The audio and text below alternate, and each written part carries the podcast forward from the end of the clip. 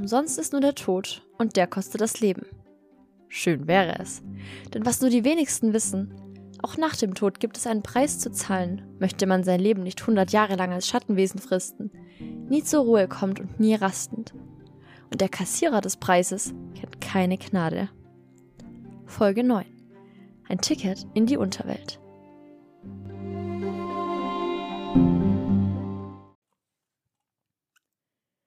Seid gegrüßt, meine Freunde des Olymp und herzlich willkommen zu einer wundertastischen neuen Folge von Tatort Olymp, dem etwas anderen True Crime Podcast. In der letzten Folge hatte ich euch am Ende auf eine Abstimmung hingewiesen, die per Instagram gelaufen ist und ich bin enttäuscht, wie wenig daran teilgenommen haben. Dennoch haben wir ein ziemlich klares Ergebnis, denn vielleicht erstmal, was die Frage lautete. Die Frage lautete, ob diese Folge sich beschäftigen soll mit einer Nebengottheit der griechischen Mythologie oder mit der griechischen Unterwelt, beziehungsweise zumindest mal so einen kleinen Einstieg darin geben. Und äh, ja, wie schon gesagt, das Ergebnis war ziemlich eindeutig, denn wir haben genau null Stimmen für die Nebengötter. Sad. Ähm, und wir haben einige Stimmen, die mich erreicht haben für die Unterwelt. Und ich hoffe, ihr habt damit keinen der Nebengötter erzürnt. Aber der Hades wird sich bestimmt freuen, dass er jetzt ein paar Besucher bekommt. Yes, yes. Ich finde es jedenfalls gut, dass ihr Interesse an diesem Thema habt, denn die Unterwelt ist ein unglaublich großes Thema und es gibt so viele Möglichkeiten, was man darüber erzählen kann, weil auch viele Geschichten einfach damit verknüpft sind. Deswegen einfach immer gut, wenn man da eine Vorstellung davon hat. Andererseits war es für mich auch ziemlich schwierig, dadurch, dass dieses Thema so groß ist, da jetzt einen richtigen Einstieg zu finden. Und ich dachte, wir tasten uns da einfach langsam hin und spielen vielleicht mal sowas ähnliches wie den Toten und mogeln uns mehr oder weniger durch die verschiedenen Stationen auf dem Weg in die Unterwelt. Also beginnend mit der ersten Station, wo man landet und dann so den Weg nachverfolgend. Und das Ganze nach dem Prinzip Verhör undercover. Ähm, denn zum Thema Unterwelt hatte ich tatsächlich schon ein paar kleine Texte vorgeschrieben, die ich euch natürlich nicht vorenthalten kann. Denn ja, ich, ich finde, die sind eigentlich sogar ganz gut geworden. Und ich denke, heute werden wir sogar relativ wenig Unterbrechungen machen müssen im Text. Das heißt, ihr werdet ziemlich wenig unstrukturiertes Gelaber von mir zwischendurch hören. Denn ich finde, an sich ist er eigentlich recht flüssig und schlüssig. Und ich werde am Ende aber natürlich nochmal Erklärungen hinzufügen für alle, die deren Aufmerksamkeitsspanne bei mir und dem Vorlesen eher äh, fallend ist. Was ich absolut verstehen kann. Aber ich versuche ja, einen Mix reinzumachen. Yes, yes. Viel wichtiger sind die Verbrechen des heutigen Tages. Ähm, die sind tatsächlich mal wenig blutig und haben auch nichts mit Mord oder Totschlag zu tun. Und sie haben auch nichts mit Betrug zu tun, zumindest nicht in dem Sinne, dass irgendein Gott seiner Frau fremd geht. Oder natürlich die Frau, ihr Mann. Kommt ja alles vor. Äh, sondern es hat tatsächlich ein bisschen mehr mit Betrug zu tun, auf die Art und Weise, wie sie unsere kapitalistische Welt kennt. Ähm, es geht um Bereicherung der eigenen Person auf Kosten anderer und Unbarmherzigkeit. Ich würde sagen, man könnte so weit gehen, dass man sagt, das ist eigentlich unterlassene Hilfeleistung, die hier passiert. Zumindest finde ich das. Allerdings muss man bedenken, es gibt ja zu, es gibt, es gibt zumindest ein Rechtssystem, das dem zugrunde liegt in der heutigen Geschichte, auch wenn ich das Rechtssystem nicht supporte. Aber ihr könnt euch da heute ein eigenes Urteil drüber bilden. So, erstmal möchte ich aufklären, um wen oder was es heute ging. Die Bewanderteren unter euch, die können sich das mittlerweile wahrscheinlich schon denken. Ähm, für die weniger Bewanderten, kennt ihr diese super unfreundlichen Busfahrer oder diese Leute bei der Deutschen Bahn, die, die Tickets sehen wollen und dann absolut keine Geduld haben, wenn man gerade sein Ticket oder seine Karte verlegt hat zum Vorzeigen dann ganz nervös auf ihrem Gerät rumtippen, bis man endlich fertig wird. Und auch diese Busfahrer, Zugschaffner, allgemein alle Leute, die im ÖPNV tätig sind, die gerade gegen Ende des Tages wirklich pumpig sein können, wenn man irgendwas einfach gerade nicht so checkt. Und ich muss sagen, ich bin da natürlich nie so glücklich drüber. Ich mache das immer nur noch nervöser. Ähm, und ich finde die Karte dann oder das Ticket noch weniger als wieso schon. Allerdings kann ich verstehen, dass die einfach völlig genervt sind von den Menschen und der damit einhergehenden Dummheit um sie herum. Ich bin wirklich auch kein Fan von dummen Leuten. Und ich denke, wenn man im öffentlichen Nahverkehr arbeitet, dann ist man damit ständig konfrontiert. Also mein Respekt an alle, die das tagtäglich aushalten. Wirklich, ich kann verstehen, wenn ihr angepisst seid.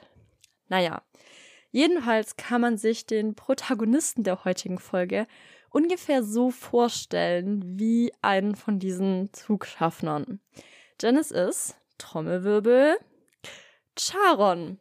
Zumindest hoffe ich, dass man ihn Charon spricht. Vielleicht spricht man ihn auch Charon oder Charon. Charon klingt auch gut. Ich sage auf jeden Fall mal Charon. Wenn euch das stört, dann geht. Hört die Folge nicht an. Überspringt sie einfach. Ähm, oder korrigiert mich irgendwo. Instagram, TikTok, keine Ahnung wo. Äh, ja. Mehr möchte ich dazu, glaube ich, auch gar nicht sagen. Habe ja jetzt auch schon sechs lange Minuten gelabert und möchte gerne einfach mal anfangen in den Text. Ich wünsche euch viel Spaß und Freude.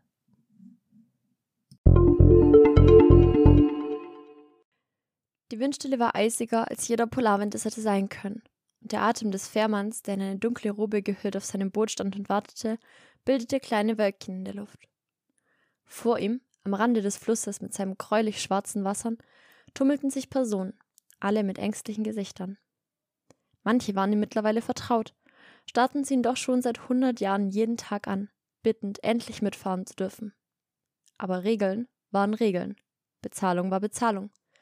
Wichtig waren die Neuen, die zahlen konnten und nach diesen Gesichtern hielt Charon Ausschau. Sein Atem war der einzige, der in der Luft kondensierte. Keine kleinen Wölkchen vor den Gesichtern der anderen, keine trügerischen Zeichen des Lebens, nein. Dies war ein Ort des Todes und der Kälte. Minute um Minute verstrich, doch der Fährmann war geduldig und bewegte sich keinen Zentimeter, bis sich schließlich eine Gruppe dreier neuer Gesichter vor ihm versammelt hatte. Die ersten beiden traten vor, vor Kälte schlotternd und gelangweilt begann Charon seinen Standardtext herunterzurattern. Willkommen im Reich des Todes. Ich bin der Fährmann über den Fluss. Ohne mich kein Weiterkommen. Wenn ihr versucht, selbst über den Fluss zu schwimmen, wünsche ich viel Erfolg, verweise jedoch auf die im Wasser schwimmenden Seelen, die es nicht geschafft haben.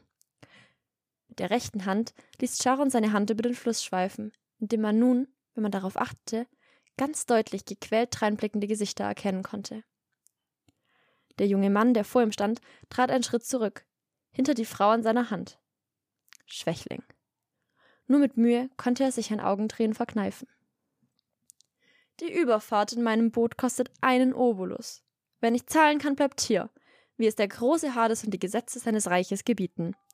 Sollten eure Verwandten euch keinen Obolus mitgegeben haben, so ist das wohl Pech für euch. Also, raus mit den Münzen. Er streckte eine Hand nach vorne, diesmal die linke, und winkte auffordernd einmal mit den knorrigen, von Haut wie aus grauem Leder überzogenen Fingern. Sechs ängstliche Paar Augen blickten ihn an. Dann öffnete die Frau als erstes den Mund und zog eine silberne, wertvolle Silbermünze unter der Zunge hervor, die sie auf Charons Hand fallen ließ. Als nächstes tat es ihr der grauhaarige, tattrige alte Mann nach, der noch im Hintergrund stand. Seine Münze war beschlagen vom Alter. Vermutlich hatte er länger gebraucht, hierher zu finden, was bei den Älteren nicht selten vorkam aber Münze war Münze. Charon trat zur Seite und ließ beide Seelen auf sein Boot. Dann drehte er sich zu dem Mann um, der noch immer am Ufer stand, noch bleicher im Gesicht als so schon. Er hatte den Mund geöffnet, aber dort, wo seine Münze liegen sollte, tastete er ins Leere. Sein Blick entschuldigend auf die Frau gerichtet, die ihn nur ungläubig anstarrte. Jax, wo ist deine Münze? Sie sprach so leise, dass der Laut nicht mehr war als ein Flüstern im Wind, fast verschluckt vom Trubel um sie herum. Der Mann, Jax, schüttelte kaum merklich den Kopf. Es tut mir so leid, Alexia, so leid. Aber du musst gehen, ja? Gehen, hörst du? Nein, nein, nein. Ich werd nicht gehen ohne dich. Ich, ich bleib hier, bei dir. Charon seufzte. Immer diese Liebestramen, wenn es darum ging, dass Paare sich hier trennen mussten. Wie schwer sollte es denn sein? Tot waren sie doch sowieso. Alexia, die bereits im Boot saß, begann herzzerreißend zu schluchzen, doch Charon blieb davon unberührt. Nicht sein Problem. Gut, damit hätten wir das geklärt. Der junge Herr darf hier bleiben, du kommst mit. Aber kein Grund zur Trauer. In ein paar hundert Jahren nehme ich ihn vielleicht auch mit. Wenn wenig los ist, ich einen guten Tag habe. Und jetzt los, ich habe nicht die unendliche Zeit. Mit diesen Worten drehte der Fährmann sich von seinen Kunden weg und griff nach dem Stab, mit dem er die Boote tagtäglich sicher durch die Fluten lenkte. Jax stand noch immer regungslos am Ufer während die junge Frau wie von Sinnen versuchte, wieder vom Boot zu kraxeln, die Arme weit ausgestreckt. Was war denn mit der los? Sie wollte hier ihr ewiges Leben fristen, nicht dort, wo sie Ruhe haben konnte? Nur wegen diesem schmächtigen Knaben, der wahrlich nicht einmal der hübscheste war? Doch der alte Mann, der felsenfest auf seinem Sitzplatz hockte, hielt die junge Dame mit einem erstaunlich starken Griff auf. Während Charon das Boot losmachte und auf den Fluss stieß, bis die Wellen es packten, von alleine mit sich zogen. Sie trieben hinaus in die Stille und Leere, ins Reich des Todes. Und das Einzige, das die Idylle störte, war das leise Tropfen der Tränen Alexias auf das schwarze Ebenholz des Bootes. Alltagsnormalität.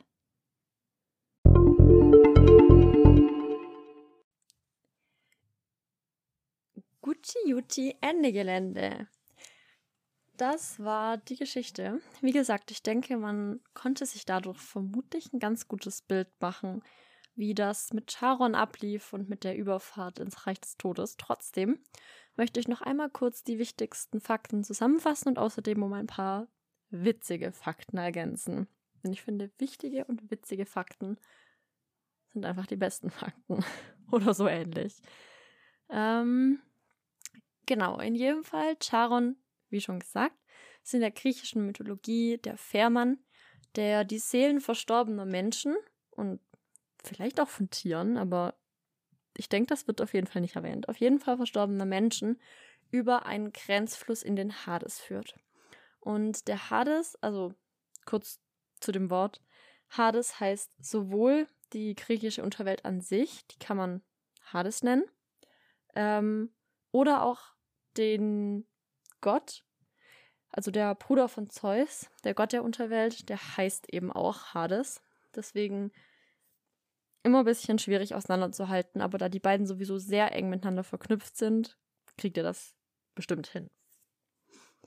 Wenn ich von einem Grenzfluss rede, dann ähm, meine ich in dem Fall immer den Alcheron. Und das ist auch der Fluss der fünf Unterweltsflüsse der eben am häufigsten mit Charon in Verbindung gesetzt wird.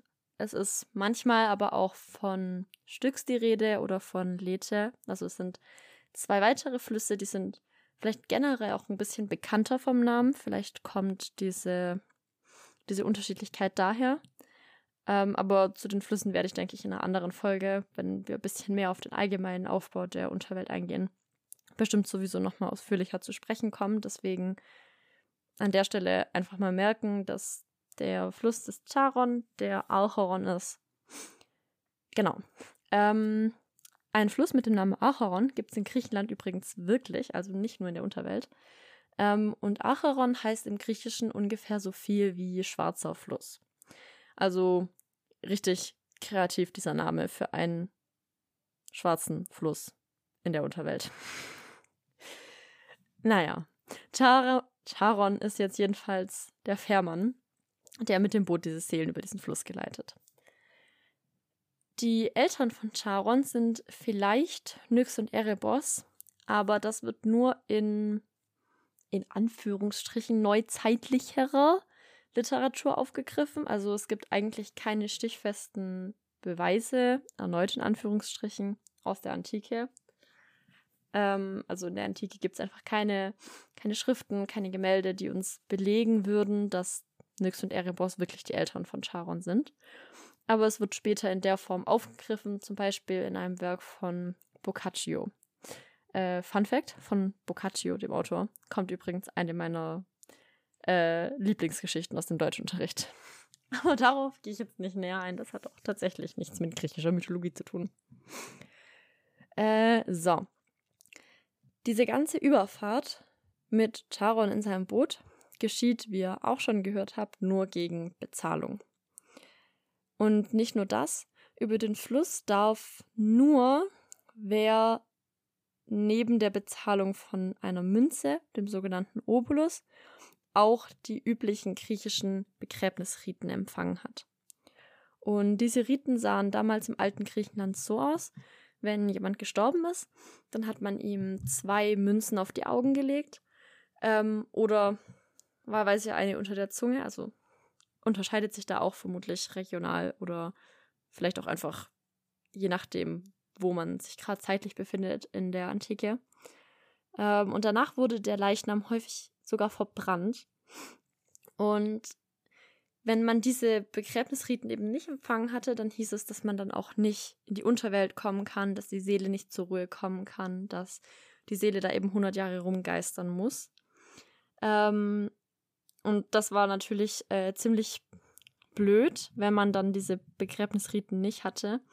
Deswegen war das auch metaphorisch möglich, weil es kam natürlich vor, dass jemand vielleicht ermordet wurde, ähm, entführt wurde, man ihn nicht wiedergefunden hat, er unter ungeklärten Umständen gestorben ist ähm, und man die Leiche vielleicht auch nicht wiedergefunden hat, eventuell auch bei Naturkatastrophen ähm, oder eben auch im Krieg, wenn, wenn man die Leiche nicht wiederbekommen hat oder wenn sie gar so zerstört war, dass man, dass man diese Briten eben nicht mehr den Ansprüchen gemäß hat durchführen können, dann war das eben auch metaphorisch möglich. Ähm, es gibt zum Beispiel Geschichten, da wurde einfach nur ein bisschen Erde über den Leichnam gestreut, wenn gerade eine Bestattung, eine richtige Bestattung eben nicht möglich war. Oder ähm, ich habe, ich meine auch mal gelesen zu haben, dass man das auch mit so Puppen machen konnte, zum Beispiel. Also, dass man dann sich vorgestellt hat, mehr oder weniger diese Puppe wäre jetzt der Verstorbene und man hat diesen ganzen Ritus dann eben mit dieser Puppe stellvertretend durchgeführt.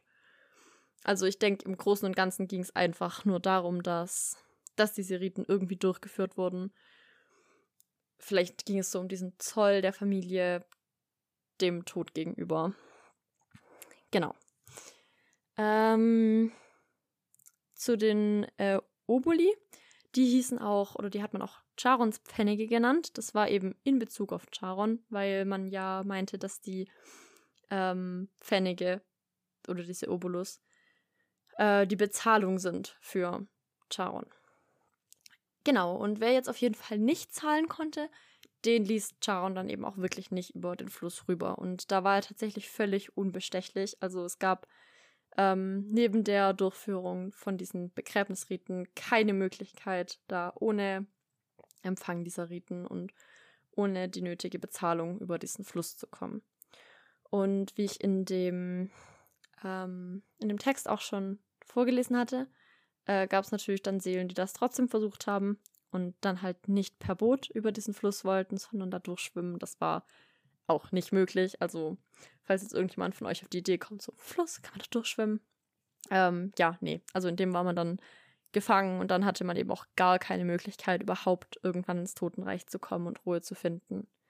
Ähm, denn so war es natürlich trotzdem möglich. Man hatte eben äh, diese 100-Jahresfrist dann und es heißt, dass Charon nach diesen 100 Jahren ähm, mehr oder weniger die Bestrafung für ausreichend empfunden hat und dass er dann die Schatten, die Seelen doch noch mit sich genommen hat. Aber eben erst nach 100 Jahren und äh, ich habe es im Text ein bisschen so dargestellt, als wäre das auch so nach Lust und Laune, denn ich kann mir ehrlich gesagt nicht vorstellen, dass er dann, dass er das zum Tag abstreicht, so im Kalender. Hm, heute ist der 99. Tag, morgen nehmen wir den mit. Äh, das war bestimmt auch ein bisschen willkürlich. Aber ich will hier nicht Charon judgen. Vielleicht hat er das auch äh, hier, vielleicht hat er da richtig intensiv Buch geführt. Keine Ahnung. Ähm, genau. Vielleicht mal ein bisschen weg von der griechischen Mythologie. Hat Charon auch in anderen ähm, Mythologien Anklang gefunden. Er wurde zum Beispiel in ziemlich identischer Art und Weise bei den Römern dargestellt, was jetzt vermutlich niemanden überrascht, denn die Römer haben ja generell ziemlich viel kopiert aus der Mythologie der Griechen. Ähm, was ich aber sehr interessant fand, ist, dass Charon auch ein fester Bestandteil ist der etruskischen Sagenlandschaft, also von den Etruskern. Ähm, er taucht da tatsächlich auch in ziemlich anderer Art und Weise auf, denn in der griechischen Mythologie und auch in der römischen wird er ja eher dargestellt als so ein so eine Kapuzengestalt, so ein bisschen alt, ein kriesgrämiger alter Mann. Ähm, auf jeden Fall in menschlicher Form. Und in der etruskischen Mythologie ist das nicht so. Da wird er dargestellt als halb Tier, halb Mensch und irgendwie als schreckliches Ungeheuer mit einem großen Hammer, der auftreten kann in Schlachten als Mörder, als Kämpfer, der aber eben auch diese Rolle als Wächter inne hat am Grab.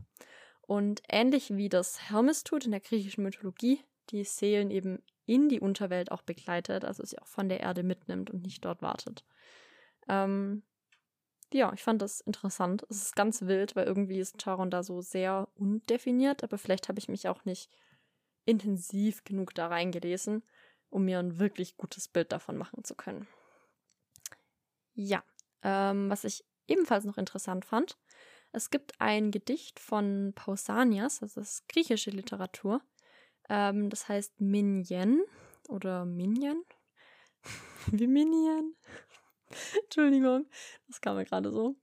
Auf jeden Fall, nach diesem Gedicht von Pausanias wird dem der Figur des Charon ägyptischer Ursprung zugeschrieben. Das heißt, äh, da habe ich jetzt tatsächlich nicht nochmal intensiver nachgelesen, aber ähm, scheinbar gibt es auch in der ägyptischen Mythologie eine Figur, die Charon ähnelt oder ähm, so auftaucht. Und abgesehen von diesem Gedicht gibt's äh, oder findet man Charon generell immer wieder als Bestandteil von der Kunst, also sowohl von gemalter Kunst als auch von geschriebener Kunst. Zum Beispiel taucht er auf in den ziemlich bekannten Gemälde, also in relativ bekannten Gemälde von Luca Giordano. Oder was auch die Kunstkenner unter euch auf jeden Fall kennen, ist äh, das jüngste Gericht von Michelangelo in der Sixtinischen Kapelle. Auch da ist Charon abgebildet. Ähm, und in der Literatur haben ihn unglaublich viele Autoren aufgegriffen, also sowohl die altgriechischen, wie zum Beispiel Vergil oder Ovid, ähm, aber auch in Anführungsstrichen neuere. Also zum Beispiel Dante Alighieri ähm, oder wie gesagt Boccaccio. Und was ich sehr interessant fand, ist, dass Charon auch auftaucht als ähm, Fährmann in Venedig in äh, Der Tod in Venedig von Thomas Mann.